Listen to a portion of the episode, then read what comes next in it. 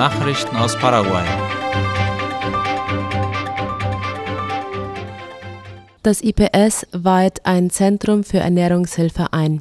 Darüber berichtet die Zeitung OI. Das Zentrum ist in zwei Hauptbereiche gegliedert, die in interale und parenterale Ernährung unterschieden werden, mit einem gemeinsamen Empfangsbereich und einer Apotheke für die Versorgung. Die interale Ernährung im engeren Sinne oder auch Sondennahrung ist eine Form der künstlichen Nahrungsversorgung, bei der die Nahrungszufuhr über den Magen-Darm-Trakt verläuft, ohne dass der Mund-Rachenraum genutzt wird. Parenterale Ernährung versorgt einen Patienten mit Flüssigkeit und einzelnen Nährstoffen über das Blutgefäßsystem durch Infusionen. Bei dieser Form der künstlichen Ernährung wird der Verdauungstrakt weitgehend umgangen.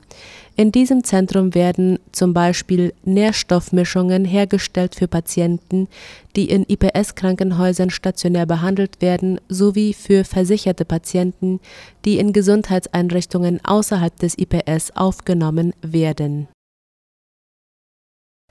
Amakma stellt eigene Internetseite vor. Brustkrebs ist eine Krankheit, die jedes Jahr etwa 500 Frauen das Leben kostet.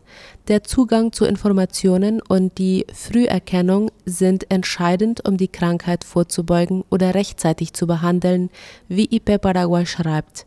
Um Patienten und Familienangehörigen die nötigen Informationen zur Verfügung zu stellen, hat die Vereinigung zur Unterstützung von Frauen gegen Brustkrebs Amakma eine Internetseite eingerichtet. Darauf sind beispielsweise alle Dienstleistungen und Kampagnen von Amakma aufgeführt, wie zum Beispiel der bekannte Octubre Rosa. Die Vereinigung Amakma entstand 2008 aus einer Idee von Dr. Raquel Arzamendia, die in ihrem Haus eine Selbsthilfegruppe ins Leben rief.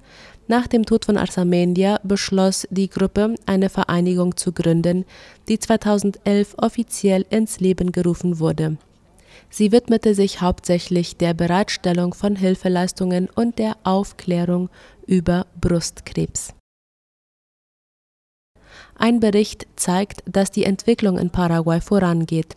Aus dem Bericht des Entwicklungsprogramms der Vereinten Nationen PNUD über Paraguay geht hervor, dass die Entwicklung zwischen 2001 und 2020 gut vorangeschritten ist. Die Ergebnisse stützen sich auf Informationen, die nach Geschlecht und Wohnort aufgeschlüsselt sind, wie Ultima Hora schreibt. Der Bericht stützt sich auf drei Dimensionen des Index für menschliche Entwicklung, darunter das Recht auf ein langes und gesundes Leben, auf Zugang zu Wissen und auf einen angemessenen Lebensstandard. PNUD-Analystin für integrative Entwicklung in Paraguay, Ofelia Valdez, erläuterte bei der Vorstellung des Berichts, dass der Index der menschlichen Entwicklung Paraguays in den letzten 20 Jahren um 12 Prozent von einem mittleren Entwicklungsstand im Jahr 2001 auf einen hohen Entwicklungsstand im Jahr 2020 gestiegen ist was die Ungleichheit anbelangt, so ist sie zwischen 2001 und 2020 stetig zurückgegangen. Nachrichten aus aller Welt.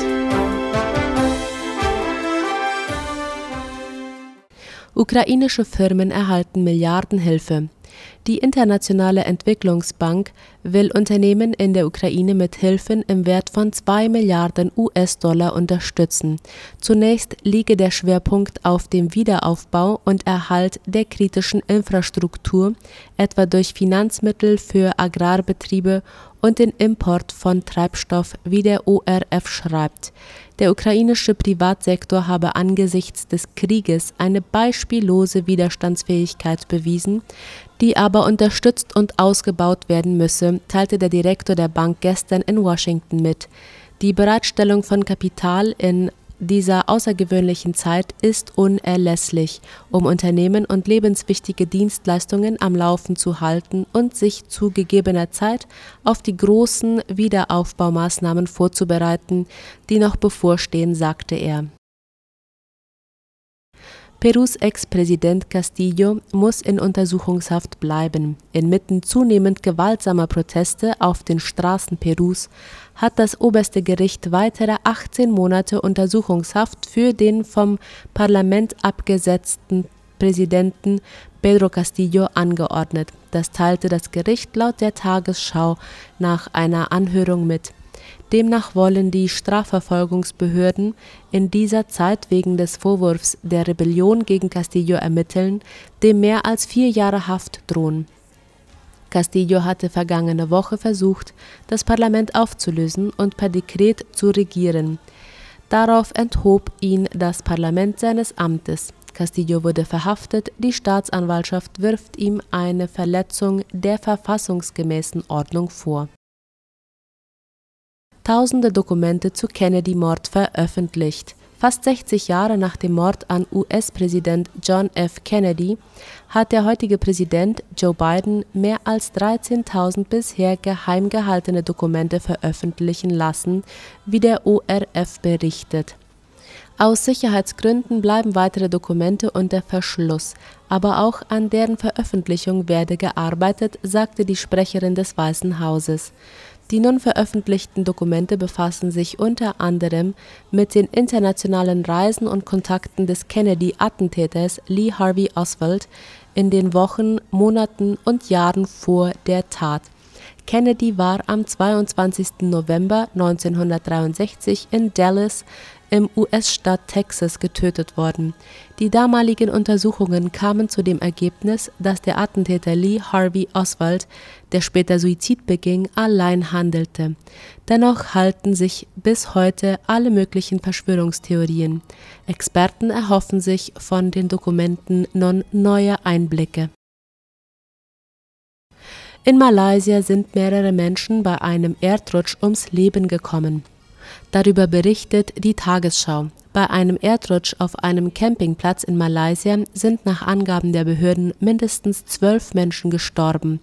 Von etwa 17 Menschen werde noch befürchtet, dass sie noch verschüttet sind, hieß es.